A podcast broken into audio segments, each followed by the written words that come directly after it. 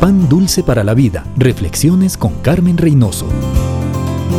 El Señor es mi pastor, nada me faltará. En lugares de delicados pastos me hará descansar. Hemos escuchado muchas veces estos versos repetidos en los hospitales, en casas funerarias, pero lo que les hace más hermosos es que son una realidad para la vida diaria. La única condición es que usted se asegure de ser oveja del buen pastor y que siga sus instrucciones. El buen pastor se preocupará de su bienestar, le indicará el camino a seguir, le proveerá de pastos delicados, él no le llevará a pastos llenos de espinos. Usted es precioso para él. Si algún momento usted por falta de atención, por no escuchar la voz de su pastor, o por la emoción de verse en un espacioso campo, desvía su camino y se encuentra de repente en lugares peligrosos, en ríos torrentosos, acosado por animales furiosos, deténgase, clame, y puede estar seguro que su pastor estará a la mano para levantarle, limpiarle de los espinos, llevarle a pastos limpios, calmar su sed en aguas de reposo y protegerle de los leones rugientes. Él mismo se encargará de mostrarle